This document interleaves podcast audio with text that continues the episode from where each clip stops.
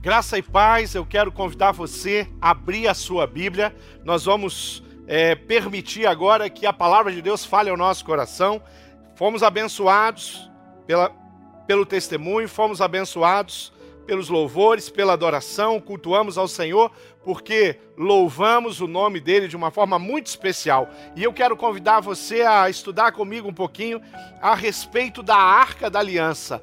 Você conhece, você sabe exatamente o que é a Arca da Aliança? A Arca da Aliança é um artefato que Deus mandou construir para que ela, ela fosse colocada no tabernáculo e ela representasse a presença de Deus, a presença dele ali entre o povo. A Arca da Aliança, ela tinha a, ali o papel de ser a imagem de Deus, a presença de Deus junto ao povo dele. Interessante que a Arca da Aliança, ela é feita de dois materiais, a madeira e ela também foi, é, foi utilizado na confecção dessa arca, o ouro. Esses dois elementos, eles representam também a figura de Jesus, porque ah, nós, nós entendemos, através dos estudos, que a arca tem uma figura profética. A arca está apontando para algo que aconteceria no futuro com a vinda de Jesus. E a madeira, ela representa a humanidade de Jesus. E o ouro representa a divindade de Jesus. Então, quando nós olhamos, quando nós estudamos, quando nós aprendemos sobre a Arca da Aliança, nós entendemos essa coisa. Mas aonde a arca estava, o lugar que a arca estava, ali representava que Deus estava. Quando o povo de Deus saía numa batalha, quando eles iam guerrear, a arca da aliança era levada sobre os ombros dos sacerdotes. E todas as vezes que a arca da aliança ia à frente do povo, o que acontecia é que a arca da aliança garantia a vitória, porque ela representava a presença de Deus. E todas as vezes que o exército de Israel ia à batalha com o coração no lugar certo, colocava a arca, a arca ia aproximadamente um quilômetro à frente do exército, ela ia abrindo caminho, ela ia é, garantindo sim a vitória é, do povo de Israel, do exército de Israel através da manifestação do poder de Deus, do cuidado de Deus, da proteção de Deus e da força, a vitalidade que Deus dava ao seu exército. Quando nós pensamos na Arca da Aliança, nós pensamos que a Arca da Aliança era um baú retangular, não era muito grande, mas era algo que tinha um significado espiritual para aquele povo muito importante, de grande valia para aquele povo. E é importante a gente entender o que, que significa a presença de Deus na nossa vida. Você pode dizer e afirmar que na sua casa, no seu lar, aí onde você mora, você tem a presença de Deus de fato, que Deus age na sua casa, na sua família, que Ele tem a soberania no coração de vocês, você consegue afirmar de coração que, a, o, o, que o Deus Todo-Poderoso, Criador do céu e da terra, é de fato quem lidera os, o coração da sua família, em especial o seu coração? Quando nós olhamos para a presença da Arca da Aliança, é isso que nós entendemos. Eu queria ler a palavra de Deus com você, ali em 2 Samuel, a partir do versículo 1, que diz o seguinte: Mais uma vez Davi reuniu os melhores soldados de Israel, num total de 30 mil homens. Levou-os à cidade de Balá, em Judá, para pegarem a Arca da Aliança, que tem o nome do Senhor Todo-Poderoso, que se assenta no seu trono entre os querubins. Colocaram a arca num carro de boi novo e atiraram da casa de Abinadab, que ficava no monte. Uzá e Aio, filhos de Abinadab, guiavam este carro. Este carro carregava a arca, Aio caminhava na frente. Davi e todos os israelitas dançavam e cantavam com todas as suas forças em louvor a Deus, o Senhor. Eles tocavam harpas, liras, tambores, castanholas e pratos. Quando eles chegaram ao campo de descascar cereais, que pertencia a Nacon, os bois tropeçaram. Então Uzá estendeu a mão e segurou a arca da aliança. O Senhor Deus ficou irado com Uzá por sua falta de respeito e o matou, e Uzá morreu ali ao lado da arca. Queridos, nós temos uma história interessante. Nós temos uma realidade aqui onde a arca da aliança foi abandonada pelo povo de Israel. A arca da aliança foi deixada para trás. Durante 20 anos, a arca da aliança ficou na casa de Abinadab. Durante 20 anos, o rei Saul não se importou, não se lembrou, não se preocupou em resgatar, porque a arca estava na casa do, de, um dos, de um filisteu. Quando nós percebemos aqui o erro que o rei Saul é, vai cometer com relação à arca, nós entendemos um pouco do fracasso do seu reinado, fracasso da sua história, da sua vida, porque ele abandona aquilo que era, sim, o, o que representava a presença de Deus entre o povo. A arca foi levada para uma guerra e ela foi levada em uma ocasião em que o exército de Israel perdeu a batalha por muitas razões, por desobediência. Os filisteus pegaram essa arca, levaram a arca para o templo dos filisteus e ali colocaram. Tem uma história da Bíblia que conta que a arca foi colocada em frente ao, a, um, a um deus chamado Dagon dos filisteus e, e ela foi colocada de frente a esse deus, ou a imagem, a estátua, ou, a, ou qualquer objeto que representasse o deus Dagon. O que vai acontecer é que essa imagem vai cair. Eles levantam, arrumam a imagem é, não percebendo que ela caiu por estar em frente à arca da aliança. E, e, e ao retornar, a, aquele, aquela imagem, aquela estátua, aquela figura, está com os braços quebrados e caídos. Então eles retiram a arca da aliança e a arca do templo deles, e a arca da aliança vai parar na casa de um filisteu. O lugar da arca da aliança era com o povo de Israel a, o povo de Israel é, é, precisava da arca da aliança. A arca da aliança foi feita por Deus. Ele, ele ordenou que a confeccionasse para que ela estivesse com o povo. Mas há 20 anos ela está largada, ela está esquecida, ela está abandonada. E esse texto que eu li fala que Davi reúne o seu exército e ele vai atrás da arca da aliança para recuperar, para pegar a arca da aliança e retornar com a arca da aliança para sua para a terra, para o lugar aonde ela devia. A intenção de Davi era sim levar a arca da aliança para Jerusalém.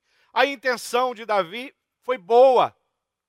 Só que Davi comete um erro, ele permite que a própria família de Abinadab organize o transporte e eles es escolhem colocá-la em cima de um carro de boi, colocam em cima de um carro de boi novo, mas isso não era suficiente. A arca tinha que ser transportada nos ombros dos sacerdotes. Isso, o que vai acontecer é que a, a, a história vai contar que aquela arca, ela, ela, os bois tropeçam. Imagina aquelas estradas, imagina as, as circunstâncias que a, a, aquele caminho proporcionava para esse carro de boi. É, não é uma rua asfaltada, é, plana como aquela que a gente conhece e que a gente usa nas nossas cidades, mas era com certeza uma estrada desgastada, uma estrada de terra, e isso faz com que os bois tropecem, e ao tropeçar, a arca cai. No que a arca vai cair, Uzá segura a arca, e Deus então fere Uzá. A primeira reação de Davi foi não gostar do que aconteceu, foi olhar para aquilo e falar: mas por que, que ele fez? Por que, que Deus fez isso? Ele só estava protegendo a arca. Quem era Uzá? Uzá era filho de Abinadab. Mas assim como seu irmão, assim como que também estava ajudando a transportar a arca, assim como seu pai, a arca da aliança não tinha valor para aquela família. A presença de Deus naquela casa, representada pela arca da aliança, não tinha algum valor no coração. Tanto que durante 20 anos aquela arca fica na casa daquele homem. E a Bíblia não relata que houve prosperidade na vida de Abinadab ou na casa dele, em função de ter um objeto sagrado com tanto poder que era a arca da aliança. Qual é o segredo para uma casa ser abençoada? Qual é o segredo para sua casa ser abençoada? Eu posso garantir para você que o segredo de uma casa abençoada é a presença de Deus. O segredo de uma casa abençoada não é ter um objeto. A Bíblia Sagrada, por exemplo, na sua casa, não é o segredo da sua casa ser abençoada. A não ser que você viva de acordo com os ensinamentos dela. Se você tem um objeto, hoje, no pacto da nova aliança, depois de Jesus Cristo ter morrido na cruz do Calvário, esse objeto não representa mais a presença de Deus. Se você usa um amuleto para proteger a sua casa, significa que você está abrindo mão de fato da presença de Deus na sua vida, na sua casa, na sua família. Parece que Abinadab e sua família não entenderam isso. Parece que Uzá cresce numa casa, em quem sabe em algum lugar, em algum quarto, em algum, em algum canto daquela casa, tinha a arca da aliança que o Senhor mandou fazer provavelmente empoeirada.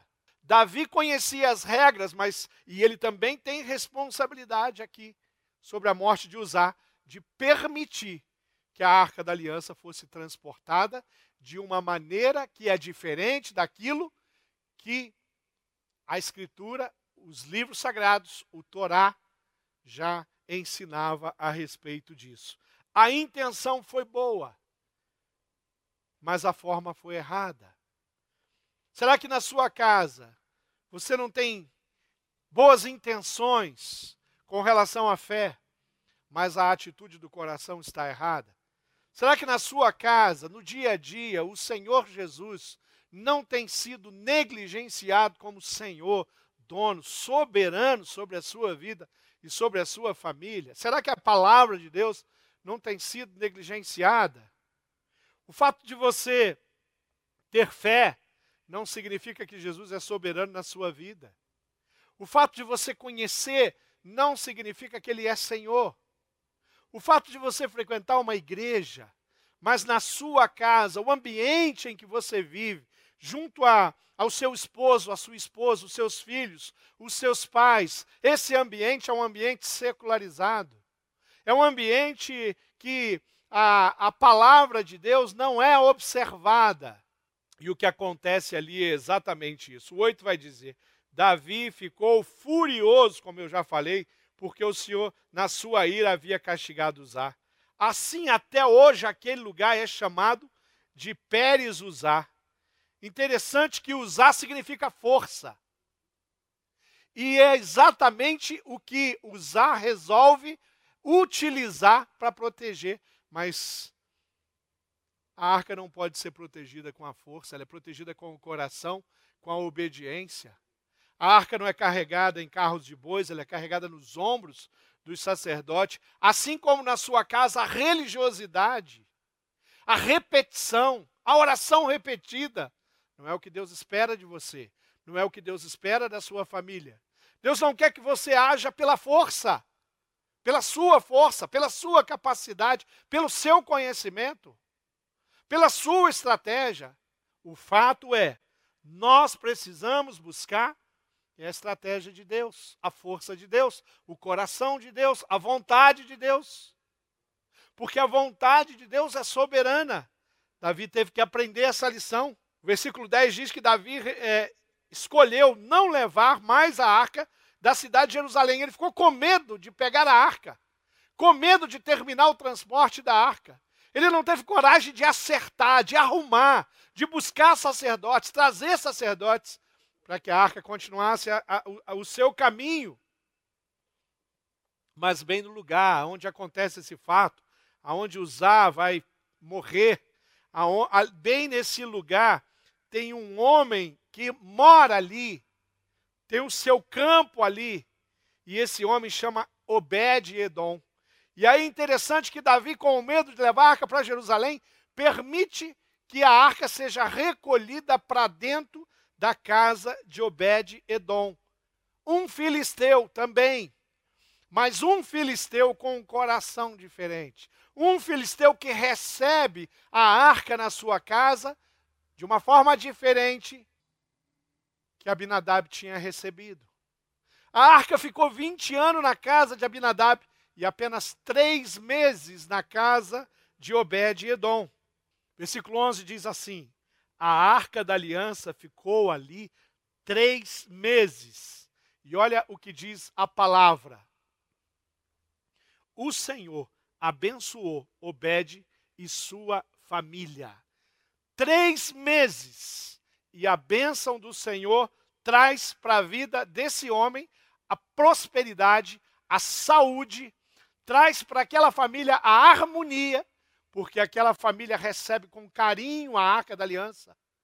Interessante a maneira como 20 anos não é capaz que a presença ali de Deus, através de um objeto sagrado válido naquele período, válido no Antigo Testamento, válido antes do pacto da nova aliança.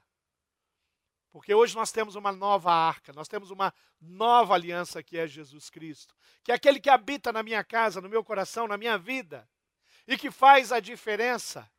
Ser religioso, falar de Jesus, ter Bíblias na sua biblioteca não vai te levar a lugar nenhum, mas viver os ensinamentos da palavra e se dobrar à soberania de Cristo muda tudo, muda toda essa condição.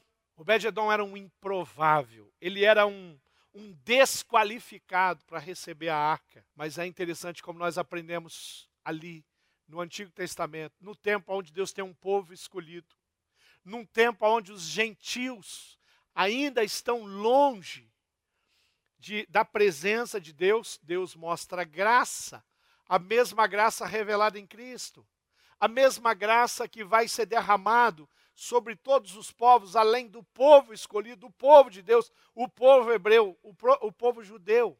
Lá atrás, com a arca da aliança, Deus já está apontando para algo que ia acontecer na cruz do Calvário. Lá atrás, na arca da aliança, Deus já está mostrando algo que aconteceria, aonde na casa da impiedade o Salvador entraria para transformá-los em filhos de Deus. A arca da aliança é cheia de significado. A arca da aliança tem uma, uma, uma figura profética muito forte. A arca da aliança representa Jesus o, o versículo 12, o rei Davi, ele ficou sabendo que por causa da arca o Senhor havia abençoado a família de Obed e tudo que ele tinha, então tirou a arca da casa de Obed-edom e com uma grande festa o levou para Jerusalém. Parece que a coragem voltou. Parece que Davi parou para pensar e refletir. Parece que Davi olhou e falou assim: o que é que eu fiz? Eu tenho que levar essa arca para Jerusalém, porque essa arca não foi confeccionada para abençoar uma família. Essa arca foi confeccionada para abençoar todas as famílias de Israel. E o lugar daquela arca não era lá, em terra estrangeira, na casa de um filisteu, mas era sim lá, na casa dele em Jerusalém, no povo dele que ele escolheu em Jerusalém. Davi então resolve acertar isso. Às vezes, nós precisamos olhar para a nossa casa, para a nossa vida, e temos que ter essa atitude humilde, essa atitude de reconhecimento, esse voltar atrás que Davi teve aqui para falar: eu preciso acertar algumas coisas, para dizer: eu preciso resolver algumas coisas na minha casa, eu tenho que estabelecer de fato que a vontade de Deus seja estabelecida. É uma decisão. Uma simples decisão, mas uma simples decisão que mudaria tudo. Lá em 1 Pedro, no, no, no, versículo, no capítulo 2, no versículo 9, que diz: Mas vocês são a raça escolhida, os sacerdotes do rei, a nação completamente dedicada a Deus, o povo que pertence a Ele. Vocês foram escolhidos para anunciar os atos poderosos de Deus, que os chamou da escuridão para a sua maravilhosa luz. O que esse texto está dizendo é que você tem acesso a, ao Pai através do Filho e que a sua casa pode ser um lugar tão abençoado quanto a casa de Obed foi abençoada. O que esse texto está dizendo é que você pode ser hoje um representante. Se houvesse, se hoje nós tivéssemos um objeto sagrado, nós não precisaríamos de pessoas especiais para carregá-la. Seria você, o sacerdote santo, separado, escolhido, na sua casa, quem garante que Jesus Cristo é Senhor é você. Pode ser você. Talvez você esteja me ouvindo e falou, pastor, a minha casa está um desarranjo. Pastor, a minha casa tem pessoas que não te conhecem, que não conhecem a Deus. Pastor, na minha casa tem aflição, tem impiedade. Mas na sua casa tem uma arca, que é você. Na sua casa tem um representante de Deus, que é você. E a sua família é alvo do seu coração, da sua intenção. E o que você precisa fazer hoje é exatamente isso: assumir que você é sim um representante de Deus e que as coisas vão mudar. Se você tem filhos pequenos, você assume a liderança e você é testemunha, você capacita. Que tipo de vida você está levando? Que tipo de relacionamento o seu casamento tem? O que, que seus filhos estão testemunhando entre você e a sua esposa, você e o seu esposo? A sua casa é um lugar onde a presença de Deus pode fazer toda a diferença, deve fazer toda a diferença, e esse Deus está disponível e presente para atuar e fazer a diferença. Na casa de Abinadab, o que nós vamos ver é a casa da acomodação é a casa do costume, é a casa da desvalorização da presença de Deus, é a casa da negligência daquilo que é santo, é a casa do, da falta de compromisso.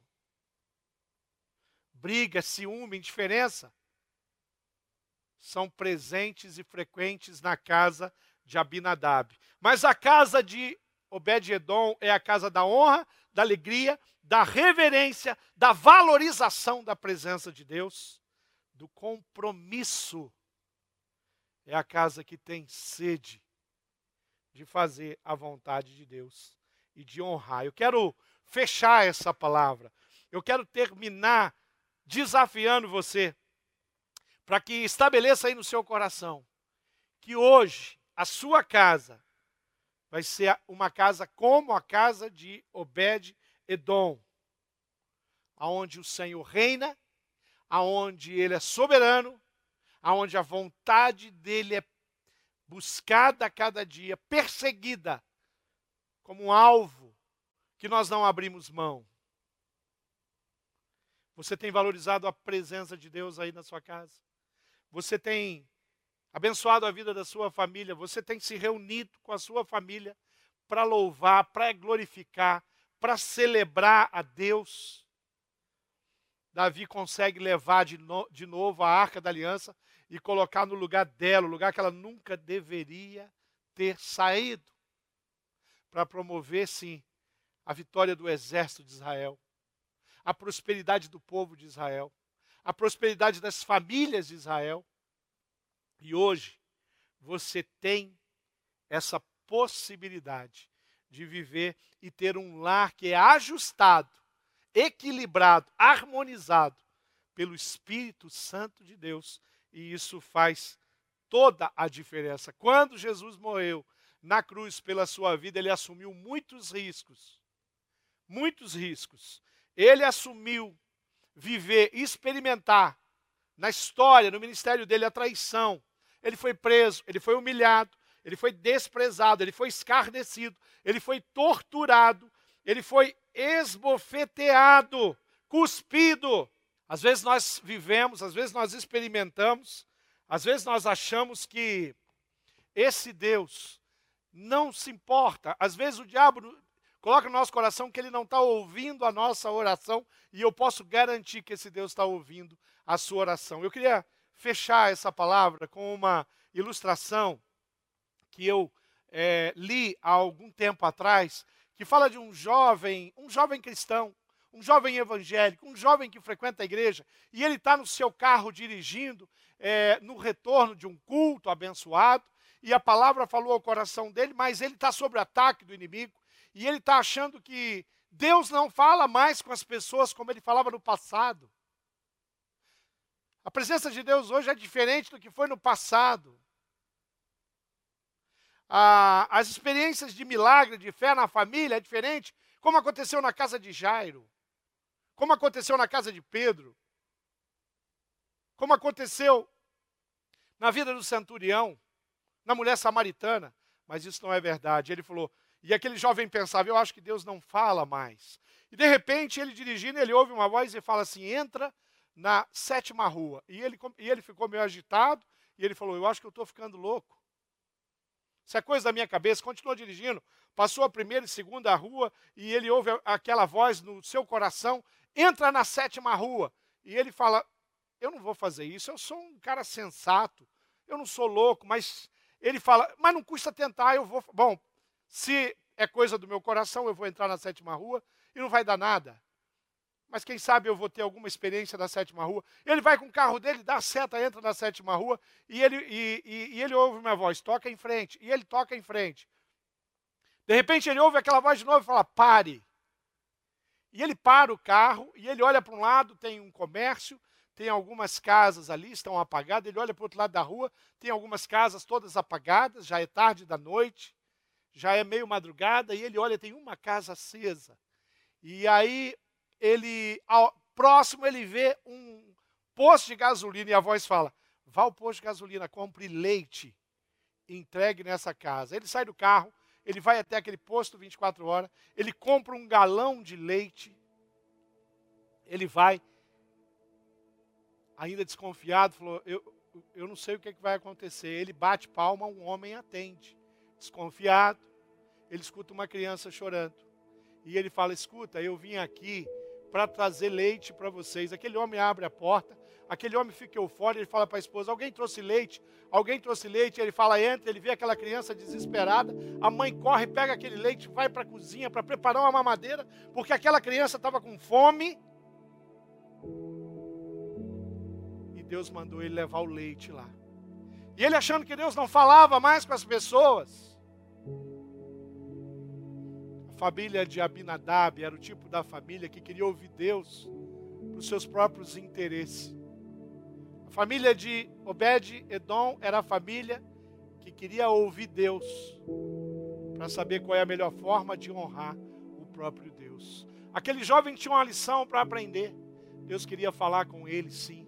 Deus quer um relacionamento pessoal com você, sim, para te usar na sua casa, para que a sua casa seja um lar, uma casa edificada sobre a palavra de Deus, sobre o senhorio, a soberania e o amor que Jesus Cristo tem por ela. Eu queria convidar você a fazer uma oração muito simples. Eu queria desafiar você a fazer algo bem precioso agora, algo simbólico. Eu queria que você pegasse aí, você está na sua casa, se você está dirigindo, se você está em algum lugar você tem uma chave perto de você. Eu queria que você pegasse a chave da sua casa ou pega algo que simboliza. Às vezes eu viajo e eu chego em alguns hotéis, eles me entregam um cartão e aquilo abre a porta do hotel. Na minha casa, eu não abro a porta da minha casa com um cartão. Eu abro a porta da minha casa com essa chave que está na minha mão. É a chave da minha casa. Eu queria que você pegasse a chave da sua casa eu queria que você consagrasse a chave da sua casa. Eu queria que você fizesse essa oração. Segura na sua mão e consagre a sua casa, a sua família, para que a sua casa e a sua família possa ser um lar abençoado. Eu quero orar pela sua vida, eu quero orar pela sua casa. Nesse momento, eu quero orar pela sua família. Isso aqui não tem poder. O, o fato de eu orar e eu não estou abençoando, ungindo a chave, e a chave se torna agora é um objeto importante. Não, não, isso é simbólico.